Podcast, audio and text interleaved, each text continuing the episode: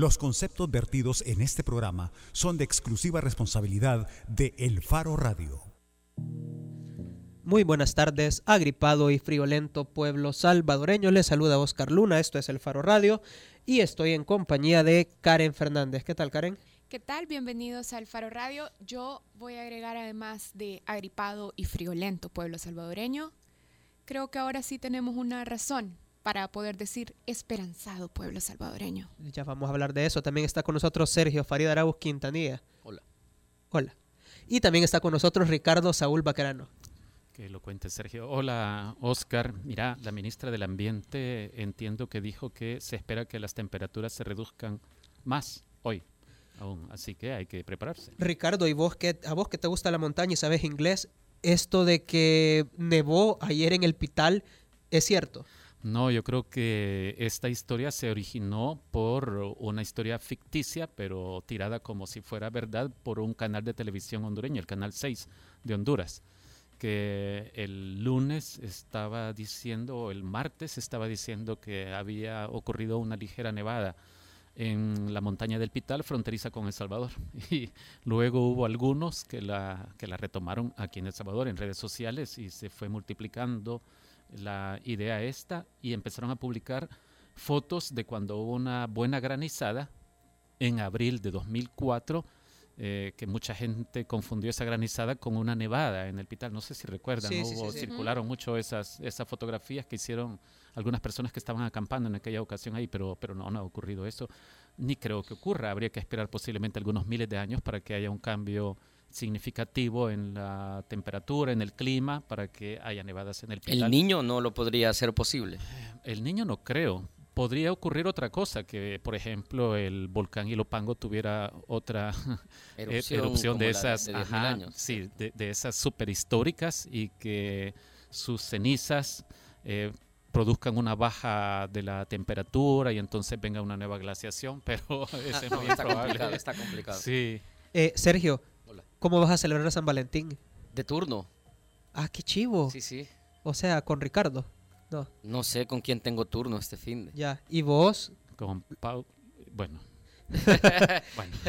¿Y vos cómo lo vas a celebrar, Karen? Mira, yo no creo que vaya a celebrar San Valentín, pero sí creo que tenemos razones para celebrar o por lo menos para albergar un poquito de esperanza, porque creo que está pasando algo que no habíamos visto en las últimas décadas, no sé, nunca en El como, Salvador. estás como traumada, vea. Estoy súper contenta. Hay tres expresidentes, uno ya fallecido, dos vivos cuestionados por sus ingresos y por cómo creció su patrimonio mientras fueron presidentes de la República. Yo creo que tenemos suficientes razones para celebrar más que por San Valentín. Ya te metiste la portada. Pero es que cabal le decimos, miren, puedo traer con esto. No, espérate, después del corte. Ajá, no, le vale. Dice Bessie Río, ya en sintonía del Faro Radio, eh, con copia a Oscar Luna, Karen Alesa, Ricky Raca, Sergio Arauz.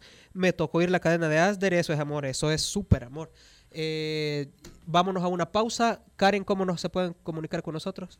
Nos pueden llamar al 2209-2887, el número de la cabina, o nos pueden escribir a través de redes sociales, arroba el faro radio. en Twitter y en Facebook solo el Faro. Y en WhatsApp 72766942. Ya regresa el Faro Radio. El Faro Radio. Hablemos de lo que no se habla. Estamos en punto 105. Somos generación joven adulto. Punto 105. Solo éxitos. Punto 105. Inicia tus mañanas con la mezcla perfecta entre información y diversión. De lunes a viernes, de 6 a 8.30 de la mañana, La Puntada con Eduardo Arevalo y Ana Aguilar. Solo aquí en punto 105, la radio del joven adulto. Es mejor que disfrutes, mejor que te relajes. Estás escuchando la punta. You're listening to 105.3 FM. Hits from the 90s, the last decade, and the best of today. Punto 105. La portada en el Faro Radio. Bueno, estamos de regreso en el Faro Radio. Hoy queremos platicar con Senia Hernández, que es abogada del Centro de Asesoría Legal Anticorrupción ALAC Funde. Ya está con nosotros. Hola, Senia. Hola, muy buenas tardes y gracias por esta invitación y qué bueno estar compartiendo acá con ustedes. Bueno, tenemos una pregunta de fondo que es la que nos hacíamos cuando estábamos pensando el programa y es cuánto está avanzando, está avanzando realmente nuestro país en el combate a la corrupción o en prevenir la corrupción en los funcionarios públicos y también está con nosotros Sergio para actualizarnos sobre lo que ha estado pasando en estos últimos días en la Corte Suprema de Justicia y la sección de probidad. Es que tenemos una situación eh, que no habíamos vivido en El Salvador. Eh, ahora sucede que tenemos a tres expresidentes de la República vinculados con uh, presuntos actos de corrupción o con sospecha de un crecimiento de su patrimonio injustificado. Eh, en primer lugar al el expresidente Flores, ya, ya fallecido. Tenemos también un proceso que acaba de iniciarse por enriquecimiento ilícito contra el expresidente Funes. Y ayer nos enteramos de que también se está objetando eh, la fortuna del expresidente Antonio Saca por un monto de 6 millones de dólares. Una parte de la fortuna, digamos. Sí, sí, es decir, se está objetando eso, esos, esos 6 millones. Eh, Sergio, ¿qué, ¿qué detalles nos podés vos dar de, de esta decisión, o, o, mejor dicho, del informe de que hecho, haya preparado Probidad eh, para los magistrados en torno al expresidente Yo Saca? tuve acceso hace algún tiempo a información preliminar de las auditorías de los tres expresidentes. Cuando digo información preliminar, es decir, eh, de pequeños detalles, pero que eran el punto de partida, básicamente, de la investigación que está haciendo la sección de probidad. Sí. En aquel momento, al presidente Saca eh, se le inició una auditoría por 10 millones de dólares injustificados. O sea, casi que 9 millones eran sobre sus cuentas y un millón sobre las cuentas de su esposa. Ahora, entiendo yo, es decir, ahora cuando me refiero a ahora, eh, este día, la Corte Plena ha iniciado el estudio de una auditoría ya final, ya terminada de la sección de probidad, en la que eh, parece, le cuestionan 6.5 millones de dólares a él y a su esposa. Entiendo yo que tienen que ver con las cuentas, los, movi- o sea, sí, el incremento en cuentas de una de sus empresas, la promotora, que creo yo que nosotros hemos publicado algo de esa empresa en el Faro. ¿Promotora eh, de qué? Promotora de, de comunicaciones. comunicaciones. Ajá. Así se Eh, llama la empresa, promotora de empresa. comunicaciones. Ajá. Y eh, cuentas de su esposa también y cuentas del, del presidente, o sea, del personal del presidente. Entonces, todo esto, o sea, no tengo más detalles, pero entiendo yo que es- tiene hasta el lunes el expresidente saca para, para llegar a justificar 6.5 millones de dólares de él y su grupo familiar. Y el martes volvería al pleno de, de la Corte Suprema, donde los 15 magistrados eh, van a decidir si eh, procede el juicio civil por enriquecimiento ilícito que digamos como ya hemos visto la dinámica con el expresidente del, del exdirector del Seguro Social el exdiputado Reinaldo Cardosa el expresidente Funes eh, básicamente es congelarle cuentas propiedades y pasar aviso a la fiscalía y en el caso del expresidente Funes a la, al Ministerio de Hacienda entonces para, para, para investigar si pagó impuestos por eh, las donaciones que recibió en la campaña. Sergio, solo para que la gente entienda qué significa congelar las cuentas de alguien o congelar los carros de alguien Y las propiedades. y las propiedades. Cuando se congelan las propiedades es que ponen una anotación en el Centro Nacional de Registro. Si vos tenés una casa, por ejemplo, a tu nombre, eh, el registro la nota y lo que hace es básicamente impedir que vos puedas venderlo, cederlo, donar, o sea, ningún movimiento. En las cuentas eh, es un proceso, entiendo yo, un poco más largo, o sea, porque eso llega al juzgado, al- a la Cámara de lo Civil en todo caso, donde eh, hace efectivo, digamos, el proceso de cuando son cuentas, en este caso de 6.5 del expresidente Saca, no sé si él tiene más, yo creo que él tiene más, o sea, él tiene negocios y todo, entonces le congelarían, entiendo yo, eh, lo que tenga que ver con el juicio, que serían 6.5 de él y las cuentas de su empresa y las cuentas de su esposa. O sea, significa que no podés usar ese dinero ni moverlo y que, que está ahí, o sea, mientras no se lleve a cabo el juicio, que a la vez lleva una investigación fiscal. Porque otra cosa que me gustaría comentar, que me parece también no motivo de esperanza, porque hay que, digamos, ser bastante prudentes y ser escépticos con las instituciones del Salvador, ¿vea? Pero la fiscalía está al mismo tiempo haciendo una investigación eh, para ver si hay ilícitos, ¿verdad? Entonces, a todos estos personajes que están siendo cuestionados ahora por la sección de probidad. Eso falta todavía, ver si hay cometimiento de delitos, aparte de eh, la responsabilidad civil, ¿verdad?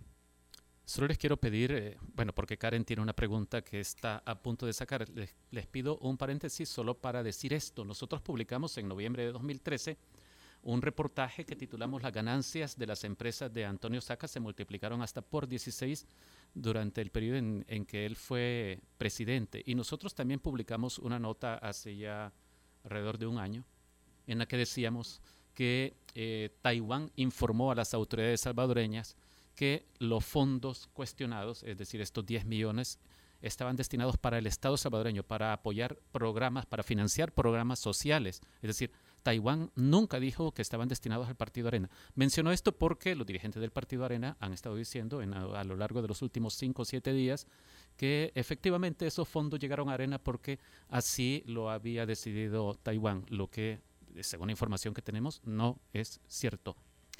Sí, hablar un poco con Senia, a ver, con las noticias que hemos tenido sobre el trabajo de la sección de probidad y también las decisiones de la Corte Suprema de Justicia en pleno. Ya Sergio estaba mencionando el caso del exdirector del Seguro Social, Leonel Flores, el diputado Reinaldo Cardosa, y las dos últimas noticias de esta semana con el anuncio del juicio civil del expresidente Mauricio Funes y ahora también el cuestionamiento de la sección de probidad al expresidente Antonio Saca.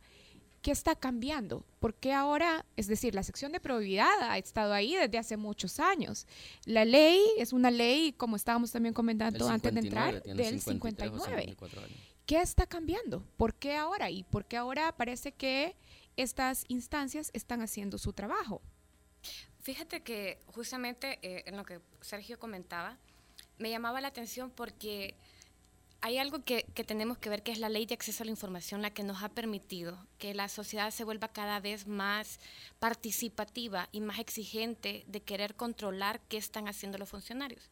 Creo que no podemos decir que es toda la, toda la población y esperamos que un día todo salvadoreño y salvadoreña realmente quiera eh, escrutinar, eh, realmente vigilar qué están haciendo sus funcionarios para que los funcionarios ya tengan cada vez más responsabilidad qué es lo que están haciendo con los fondos públicos. Pero a través de la ley de acceso a la información, eh, bueno, en el año pasado, el 2015, desde ALAC nosotros giramos una petición de información acerca a la Corte Suprema de Justicia que se nos entregaran las auditorías de los tres expresidentes, Francisco Flores, Mauricio Funes y Antonio Saca. La Corte en su momento nos dijo no se puede entregar.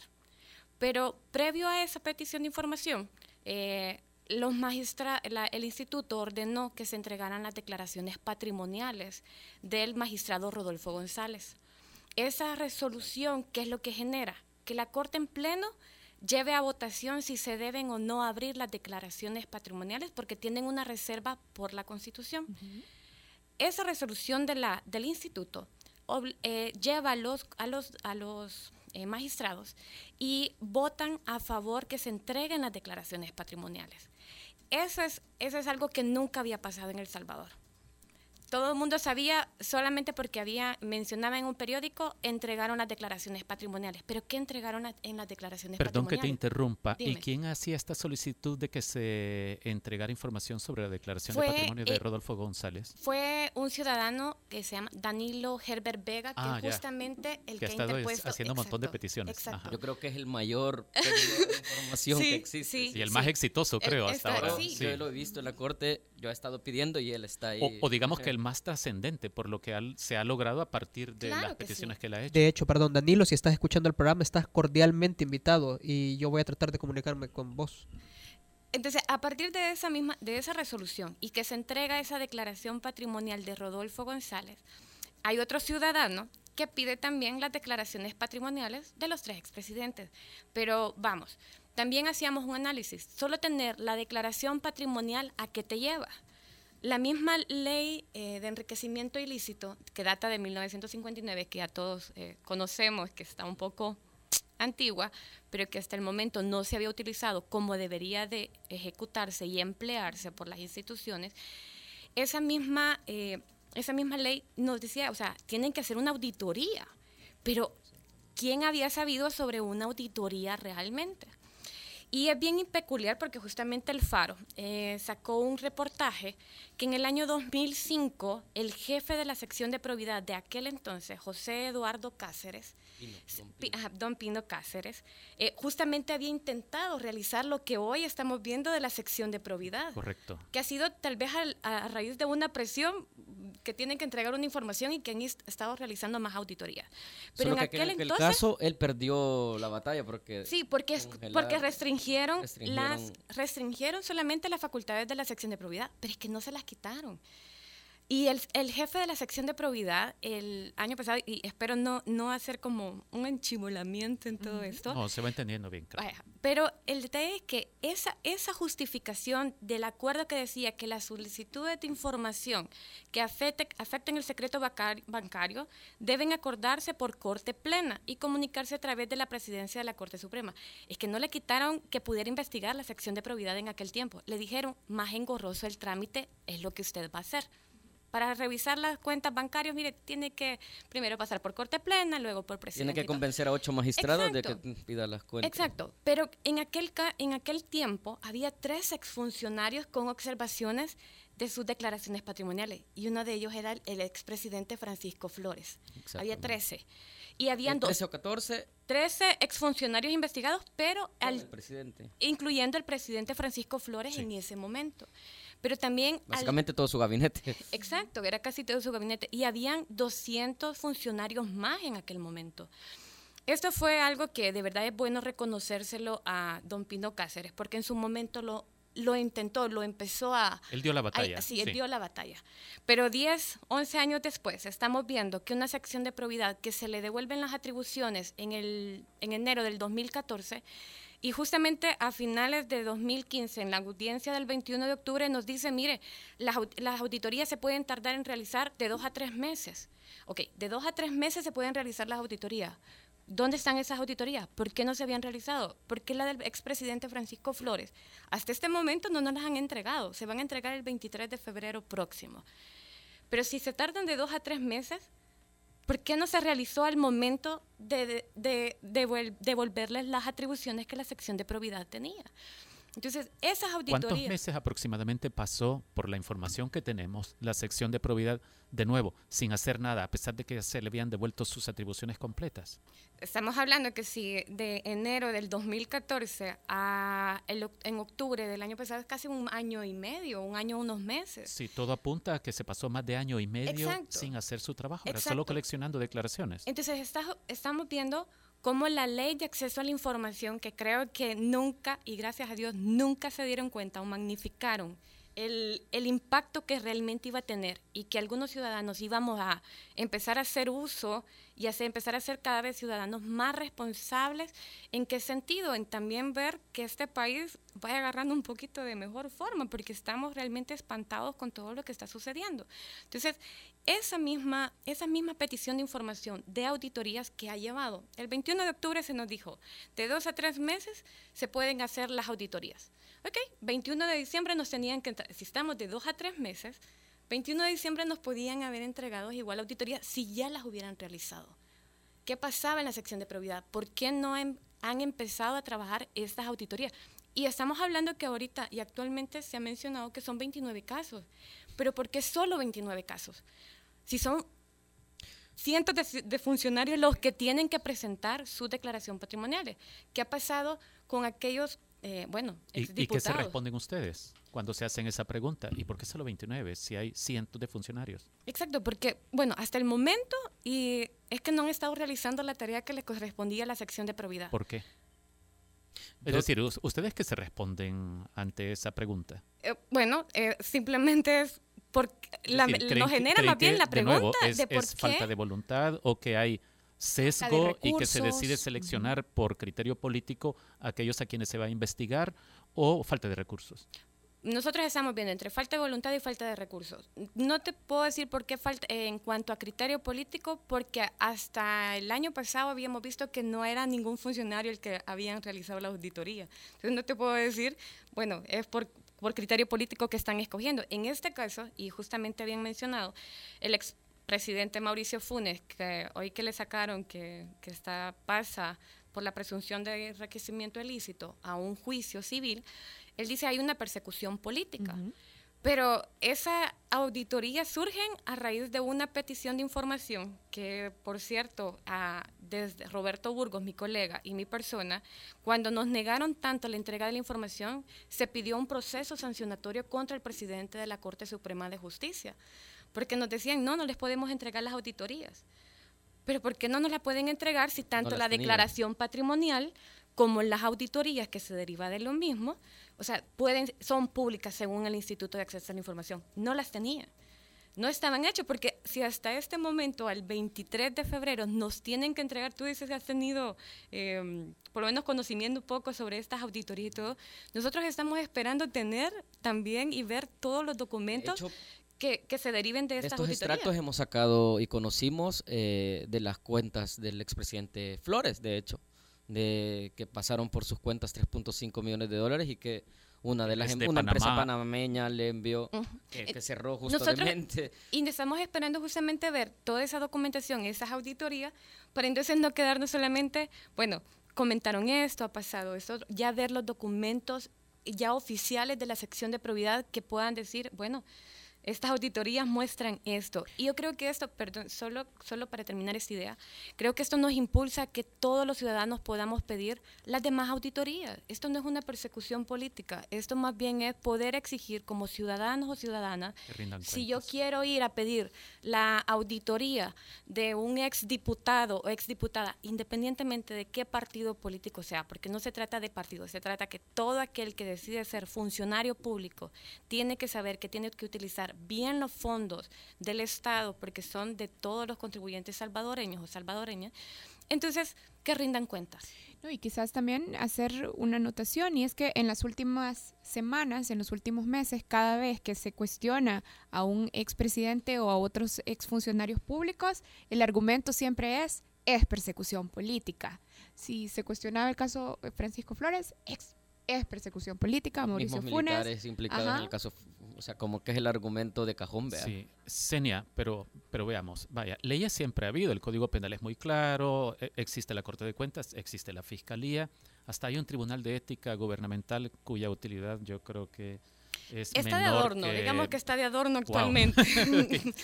te lo digo, ¿sabes por qué pues te lo digo? Está, está, está, está, mencionado y te lo comento porque justamente un caso. Un tribunal de, adorno gubernamental. Mira, pero, lo que yo, pero lo que, a lo que quiero llegar es a esto. ¿Cuánto valor le dan ustedes entonces a que sean las personas correctas las que lleguen a los cargos en instituciones claves? Porque ¿cuántos fiscales hemos visto desfilar que han hecho poco o nada en el combate a la corrupción?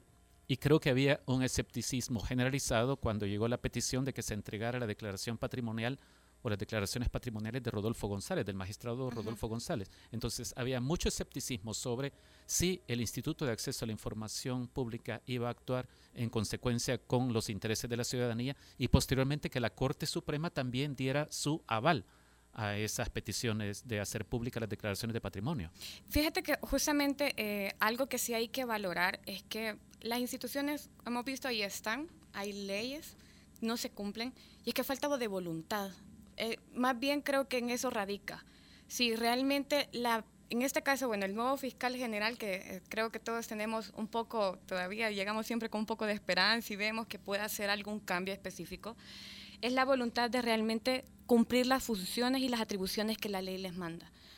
Eh, con el Tribunal de Ética, eh, que justamente nosotros hemos visto que hasta el momento no hay un pronunciamiento, no hay un estudio, no han iniciado de oficios investigaciones que deberían de haber investigado. Por ejemplo, el del caso de Sigfrido Reyes. Del ex diputado y ex presidente de la Asamblea Legislativa. Que De hecho, rechazaron estudiar eso. Exacto, caso. rechazaron estudiar eso. Cuando de oficio ellos, las reformas que se les hizo, la ley de ética gubernamental, les da las atribuciones para iniciar de oficio esas investigaciones, desde un ámbito administrativo. Pero que sin esa investigación administrativa pueden encontrar indicios de un, de un hecho penal, dice que deben informarlo a la Fiscalía General de la República. O sea, si las instituciones realmente tuvieran la voluntad de ejercer las funciones eh, que la ley les atribuye, o sea, podrían quizás tener, podríamos tener cambios sustanciales en el país. Actualmente es la sección de probidad, ya haya sido por presión de repente o porque de verdad están dando Yo creo esos que giros. hay detrás giros. también una correlación, se podría decir, eh, sí, hay una correlación a favor, se podría decir, en la. Corte Plena, porque también esto es, o sea, los tiempos coinciden.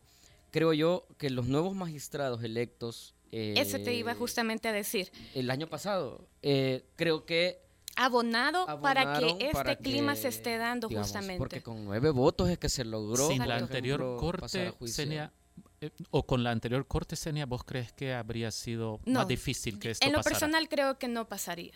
En lo, que en lo personal creo que no pasaría. Y bueno, hay, hay quienes mencionan, no, no soy partidaria de este dicho, pero dice que los astros están alineando. O sea, no, no soy tan partidaria de ese dicho, pero cae muy bien porque justamente una nueva corte plena, eh, de repente ciudadanía que esté impulsando querer conocer más eh, acerca de los funcionarios públicos, qué es lo que está pasando, querer controlar y vigilar un poco más eh, el Estado, el gobierno, estas instituciones eh, gubernamentales, está permitiendo que también ellos vayan ejerciendo cada vez más su trabajo y lo están haciendo bien. O sea, de verdad, hasta hay que dar, como tú mencionabas al inicio, es algo esperanzador y creo que ojalá se mantenga la sección de probidad y la corte plena, no únicamente con estos 29 casos y que después de la otra semana que vean y analicen el, el, el- el informe del expresidente Antonio Saca. No, ¿Cuáles no, son- pero lo vieron hoy, o sea, lo está, hay que aclarar. Ellos Sí, lo, ahorita, perdón, lo vieron hoy, pero la otra semana igual tienen que decidir si pasa A juicio civil. a juicio civil o no.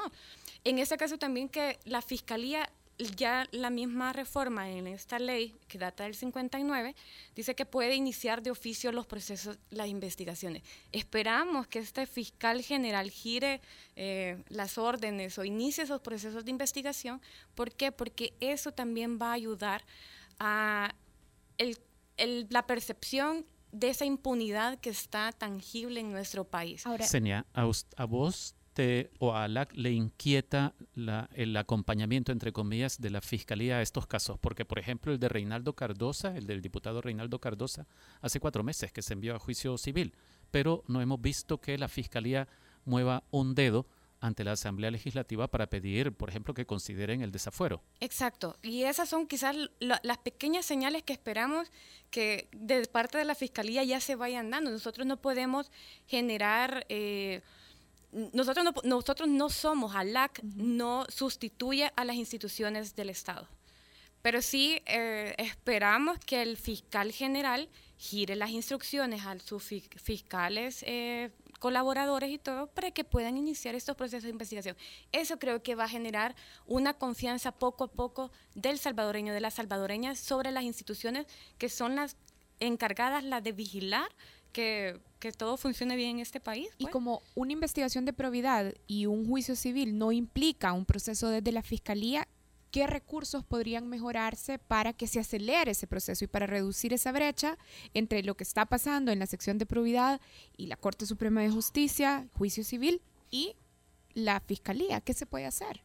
Mira, a mí ahorita se me ocurre una cosa. Desde ALAC quizás utilizamos mucho las peticiones de información, pero como una, una medida también para hacerle saber a las instituciones, mira, estamos vigilando esto, que, que sus funciones las están realizando. No, se me, se me ocurre, y bueno, cualquier ciudadano lo puede hacer, se puede abocar, ustedes también los invitamos, a hacer una petición de información a la Fiscalía con respecto a eh, cuándo se van a abrir esos procesos o qué han decidido hacer. Puede que nos contesten que está reservado esa información o que se está Pero iniciando algo. que estamos pendientes. Pero que, sepan que estamos pendientes. O sea, nosotros no podemos irnos a inmiscuir en el trabajo de estas instituciones, no podemos hacerlos por ellos. Creo que muchos quisiéramos y hacer y trabajar, iniciar ese tipo de investigaciones, a poner a un tribunal de ética a trabajar, o sea, que realmente inicie de oficio esas investigaciones, que el Instituto de Acceso a la Información incluso mejoren algunas resoluciones, porque nosotros seguimos inconformes con la reserva de los viajes del expresidente Mauricio Funes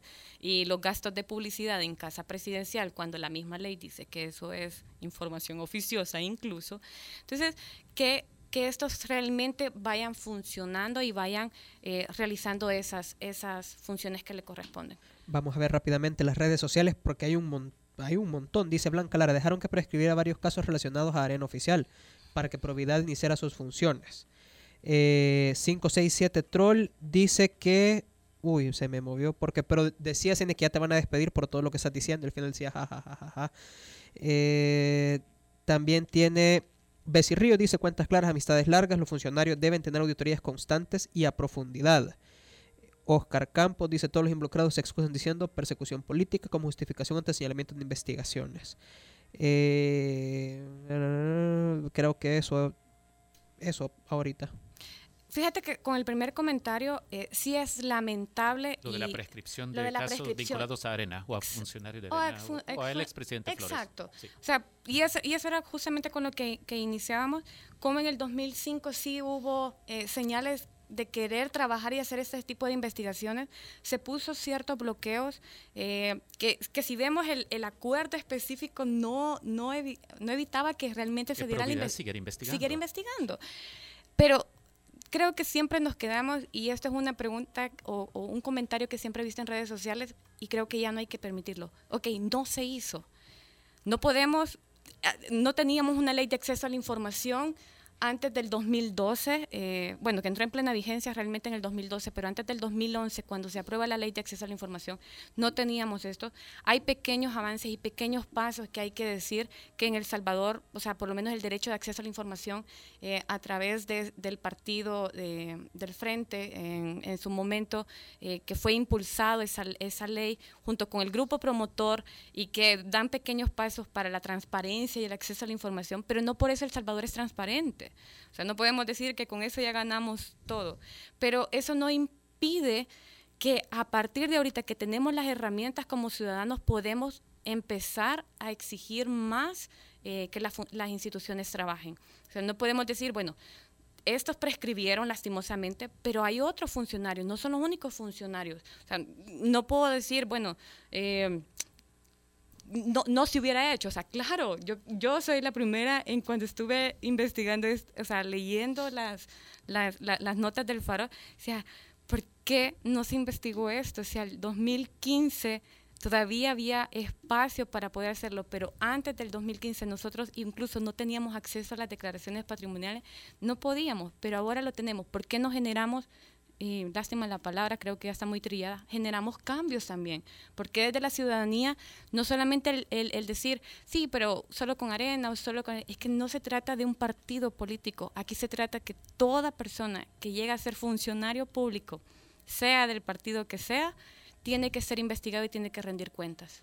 yo, yo, no soy entrevistado, pero en 2005, cuando se supo lo que, lo que había ocurrido en la Corte Suprema de Justicia respecto a la sección de probidad, eh, hubo censura en medios. Solo el Faro, que ya tenía algunos años de vida, yo no estaba en el Faro para entonces, pero solo el Faro se atrevió a publicar esa información, porque me consta que esta información llegó a otros medios y la censura fue la que tomó la decisión de que eso no, no se publicara en otros también medios. La censura en la misma corte, ¿verdad? Porque Sí, pero, pero, no, pero, pero, pero mi punto es el de, el de los medios de comunicación, el rol de los medios de comunicación como instituciones que le deberían guardar fidelidad a los intereses de la ciudadanía. Vaya, ahí hubo una traición a los intereses de la ciudadanía, porque esta información llegó a varios medios de comunicación que prefirieron esconderla, ocultarla o callarla. Te vas a comprar la camisa de Nayib de Haga Patria, no eh, Elmer Castro dice en redes sociales, lo que está cambiando es que se alcanzó la conciencia que se puede hacer política desde lo jurídico.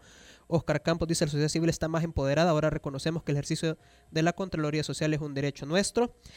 Ingrese a, a, a Twitter, busque la timeline del Faro Radio y vea el comentario de Mario Moreno, que está genial, pero no lo puedo leer porque me va a sinchasear José Luis hay una pregunta interesante, Oscar. Ajá.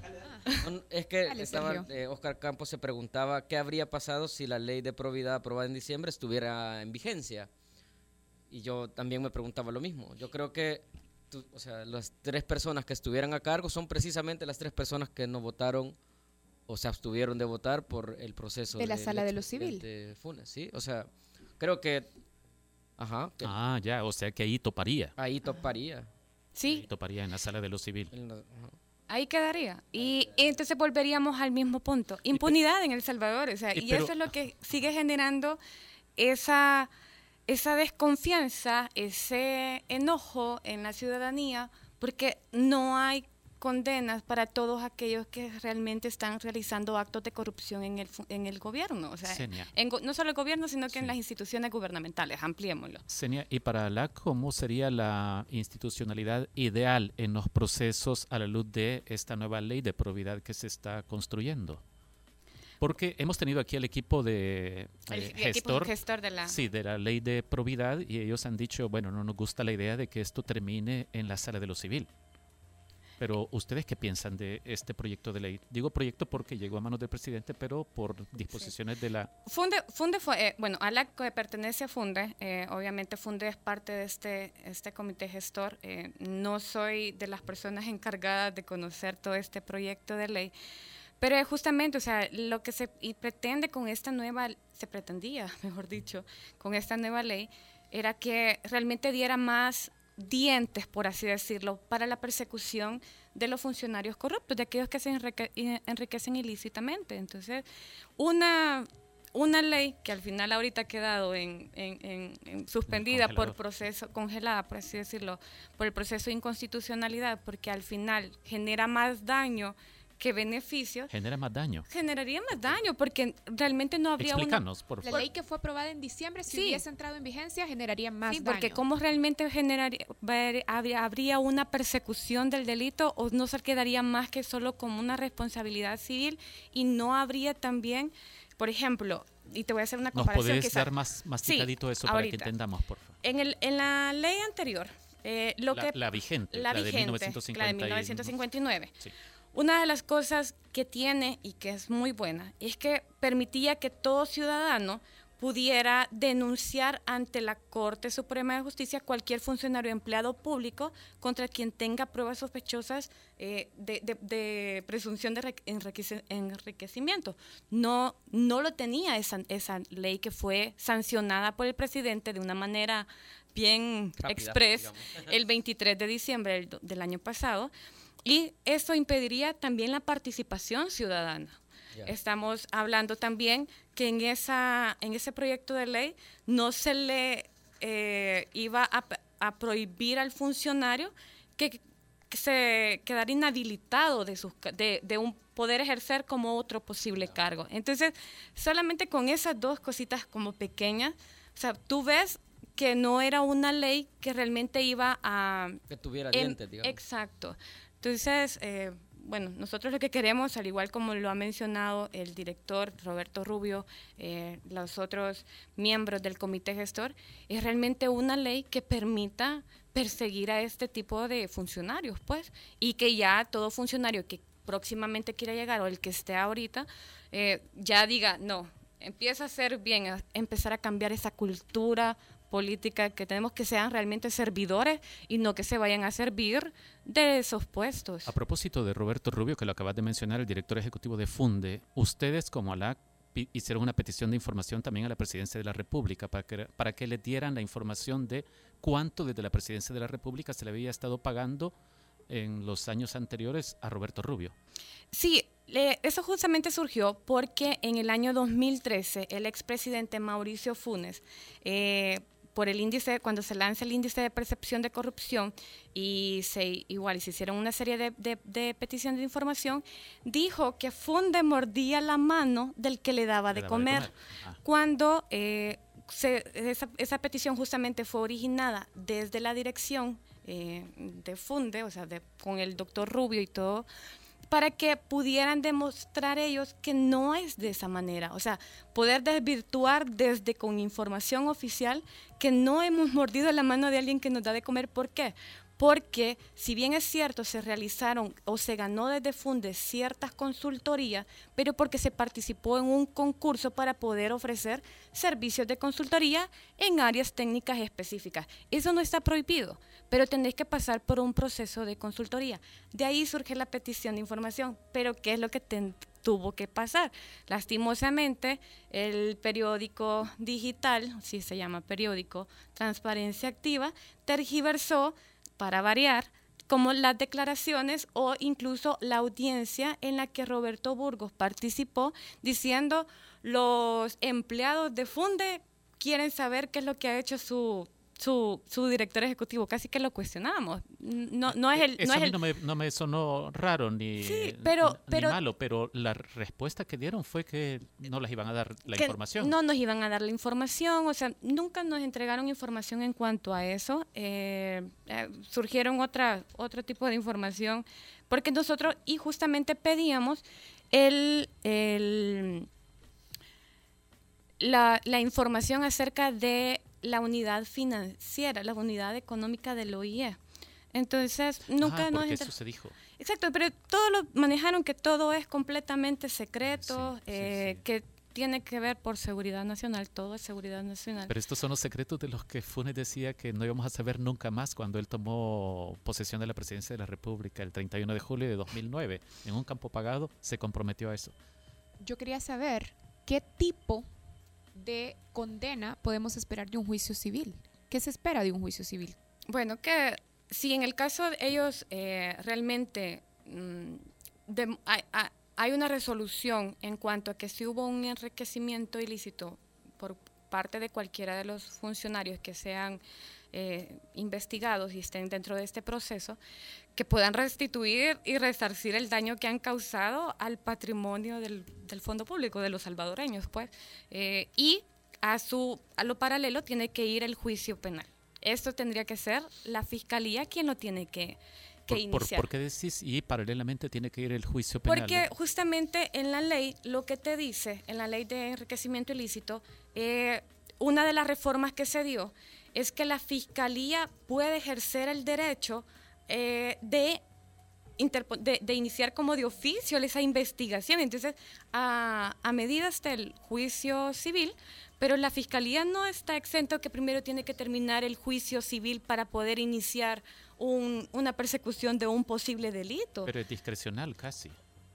Pero la ley le da la atribución, La atribución no La- la, la- no la obliga. No la obliga. la obliga. Por- pero si tú haces la relación con la Constitución, La Constitución la sí dice le que- dice que la Fiscalía es la que tiene que defender los intereses del Estado Sí, e sí, iniciar sí. toda la... Entonces, si tú vas, eh, podés hacer la, entrelazar y hacer la relación de una atribución que le da la ley, pero que también la Constitución se le ordena, que es la, Sí. la ordena, o sea, la, la- la- la superior completamente, entonces Sería obviamente una la fiscalía. omisión de las responsabilidades que tiene la fiscalía. Exacto. Eh, yo tengo una pregunta para Sergio, porque creo que hay un montón de gente en redes sociales eh, que se pregunta que qué ondas con estos seis magistrados que no votaron, seis fueron, ¿verdad? Sí, Sí, entonces yo sé que vos tenés información. mira, son. Voy a. Te puedes acercar al micrófono, pajarito. Perdón, sí. Gracias. Eh, son Paula Velázquez, Elsie Dueñas, Óscar López Jerez, que también fue el, que, el único que se abstuvo para votar cuando mandaron a juicio al diputado Reinaldo Cardosa, porque dijo que él lo había, eh, había ejercido como abogado de él. Eh, Ovidio Bonilla, el señor al que le levantaron, Levantaron la las mano. manos, cabal. Eh, Leonardo Ramírez cinco- Murcia y Doris Luz Rivas votaron en contra o se abstuvieron. Yo, alguien que estuvo en esta sesión me comentaba que no hay claridad de si votaron en contra. Más bien lo que ellos expresaron, o sea, al, al abstenerse de votar, es que eh, no tenía que incluirse a- al hijo del expresidente, en la- al menos en la última votación en la que han votado Funes, dividido. ¿verdad? sí. Ajá. Eh, aunque la constitución dice en el 240 que los exámenes de, de patrimonio son sobre el grupo familiar. eh, que no debía incluirse lo que le pagó la empresa multimedia del ex presentador de TCS eh, por 121 mil dólares, porque eso fue posterior al ejercicio presidencial de, de- de Mauricio Funes y que no, para ellos no estaba claro si la ley de probidad eh, aprobada en diciembre estaba vigente o era la que estaba en el 59 o la que se aprobó en el 50. Ellos, ese tipo de argumentos fueron los que manifestaron a- en, al interior de Corte Plena, pero yo hasta el momento no tengo claro quiénes de estos seis votaron en contra. Sí. Senia, perdón, yo solo quiero retomar una idea que ya había planteado Karen. Eh, Francisco Flores murió. La acción penal contra él, por supuesto que se extingue con su muerte, pero ¿qué pasa con la causa en general por esto de los 10 o los 15 millones? ¿Qué salidas posibles hay ahora que quedó abierto el juicio civil? ¿Cuáles son los escenarios posibles? Bueno, uno de los posibles escenarios es que si deciden igual eh, seguir la, la búsqueda por la responsabilidad civil, o sea, el, E- resarce- Eso puede continuar. Sí, podría continuar, pero lo tienen que hacer contra los herederos, o sea, contra la familia. Obviamente no existe la persona ya de Francisco Flores. eh, tendrían que hacerlo contra los, los herederos en este caso. La otra que queda también abierta es, bueno, se ha mencionado y ahí es, les corresponde a las autoridades, no soy yo y la investigadora, es continuar esa investigación a dónde se fueron justamente ese dinero, porque, o sea, el hecho que Francisco Flores haya muerto, eso no significa que ese dinero se repartió y hay otras personas que han sido beneficiados. Le corresponde a la fiscalía eh, y ahí volvemos, o sea, son las instituciones las que tienen que realizar lo que les establece la ley, eh, las atribuciones. Y es la fiscalía la que tiene que continuar las investigaciones. Si es cierto que esto fue destinado a la campaña del expresidente Sac, entonces indagar si es así y deducir esas responsabilidades. Si son miembros del partido Arena, tienen que igual hacerlo, porque si no seguimos generando la impunidad y la impunidad se alimenta por la falta de la verdad. Lo que este, lo que el Salvador necesita es que ya se vayan sacando esas verdades a, la luz, que ya podamos ir conociendo qué ha pasado y que en su momento vayan eh, resarciendo todo el daño que la corrupción ha hecho en nuestro país. Hospitales sin medicina, hospitales sin camas, eh, ciudadanos, eh, ciudadanas de todas edades, eh, de género, que no están disfrutando de ese derecho, eh, escuelas completamente eh, sin sus instrumentos, niños que no pueden accesar a la educación. Eso es el mal que atrae la corrupción. Bueno, Senia, gracias por la elocuencia y claridad con la que has compartido con nosotros eh, tanta información y tus opiniones sobre este tema. Gracias. Gracias a ustedes. Escucharon a Senia Hernández, abogada del Centro de Asesoría Legal Anticorrupción ALAC, adscrito a FUNDE. Hacemos una pausa, ya regresamos en el Faro Radio. El Faro Radio. Hablemos de lo que no se habla. Estamos en punto 105. Somos generación joven adulto. Punto 105. Punto 105. Porque todos estamos hechos de canciones y vibraciones. No te pierdas todos los viernes, desde las 7 de la noche, Hechos de Música, con Carlos Galicia. Hechos de música, hechos de canciones, hechos para sentir, sentir el ritmo. Somos generación joven adulto. Punto 105. La contraportada en el Faro Radio. Esta sección es gracias a Fede Crédito. Caminar por las calles y que toda la gente te salude por tu nombre porque te conocen desde niño, te da la idea que en mi país todo queda cerquita, así como tus cajas de crédito y bancos de los trabajadores del sistema Fede Crédito, que te ofrecen tarjetas de crédito con las que ganas Fede Puntos que puedes canjear por dinero en efectivo. A la vuelta de la esquina, estamos donde tú quieres estar. Llámanos al 2221 3333. Somos la red financiera con mayor cobertura nacional. Sistema Fede Crédito.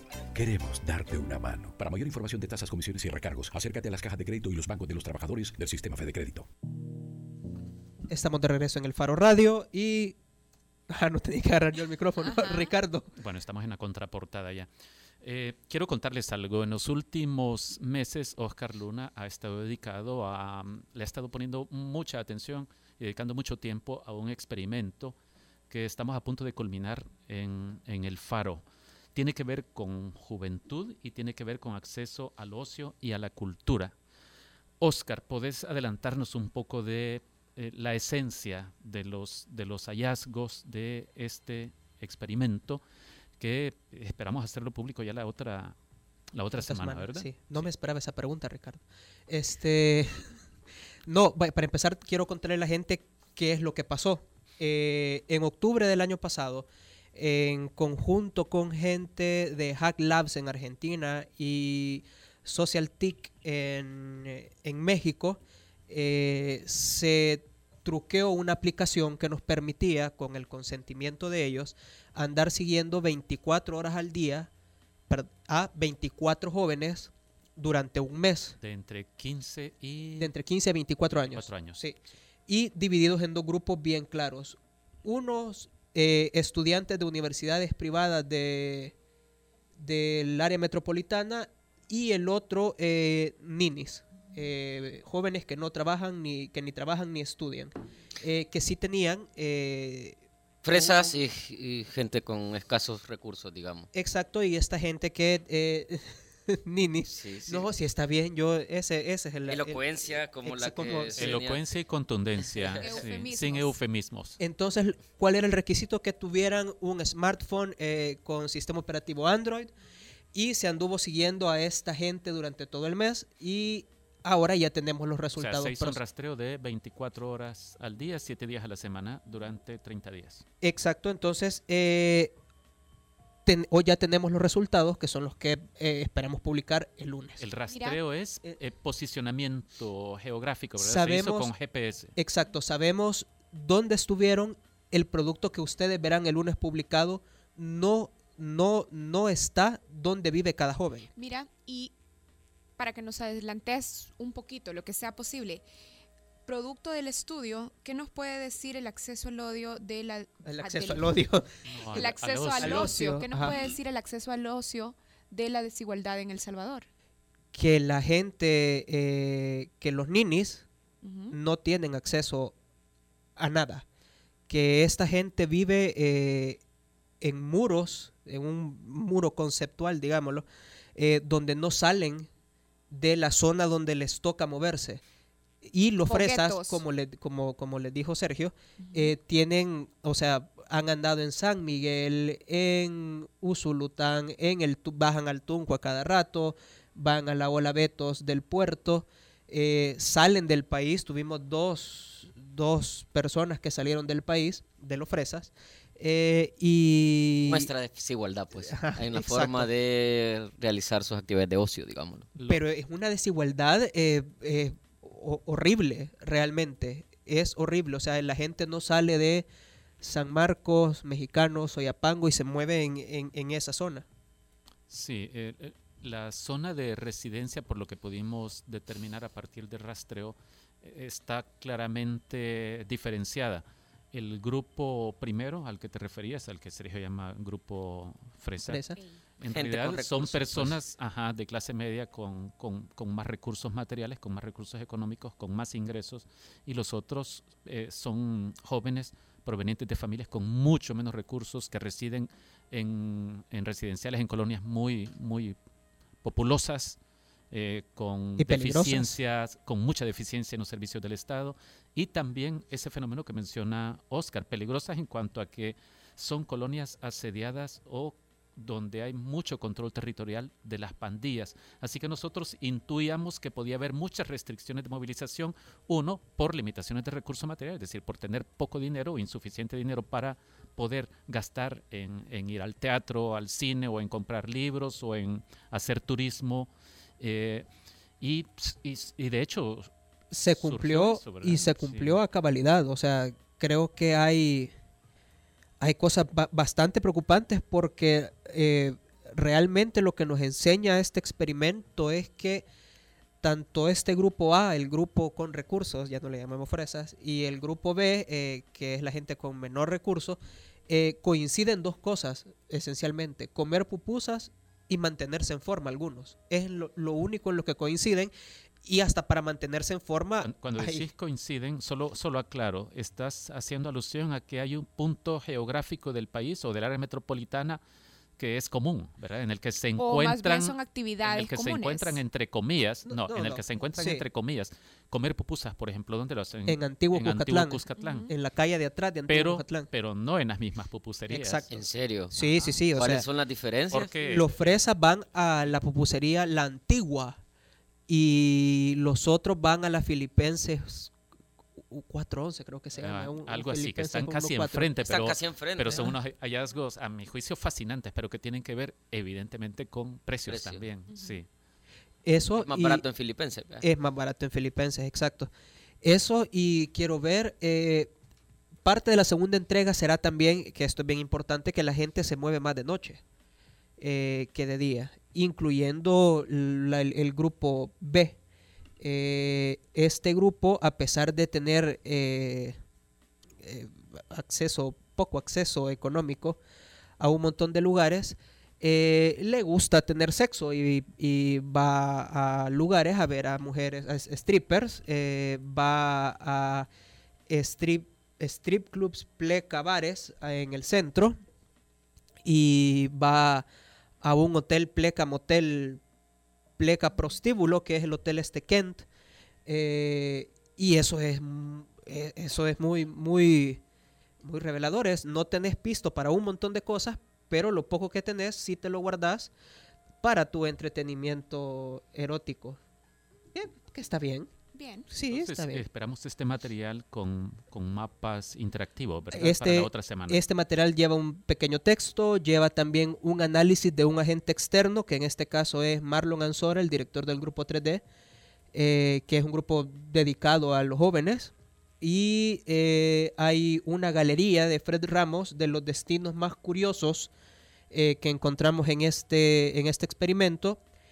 Y hay, ahí hay metodología y sabrá cómo se hizo ya de una forma más, eh, más extendida. Y hay unos testimonios de, lastimosamente, ahorita solo del, del primer grupo, del grupo de los fresas, eh, porque han huido los del grupo B. Bien, bueno, ya nos tenemos que ir. Entonces, el lunes, esa publicación. Dios mediante. Vaya, mira, Ricardo Avelar te tiene una pregunta, Oscar Luna. No, no Dice voy a que- poner esa canción. Ok. De hecho, nos vamos a ir.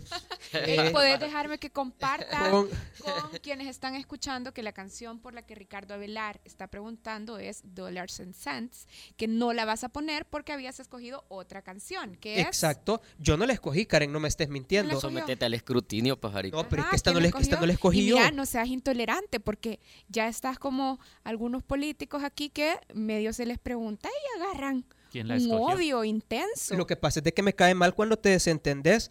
Esta escogió, canción pues. eh, la escogió Karen Fernández y se la dedica a Gabriel Labrador. Esto es Eso Father es John Misty. I love you, Sos Honey Bear. mentiroso. Adiós.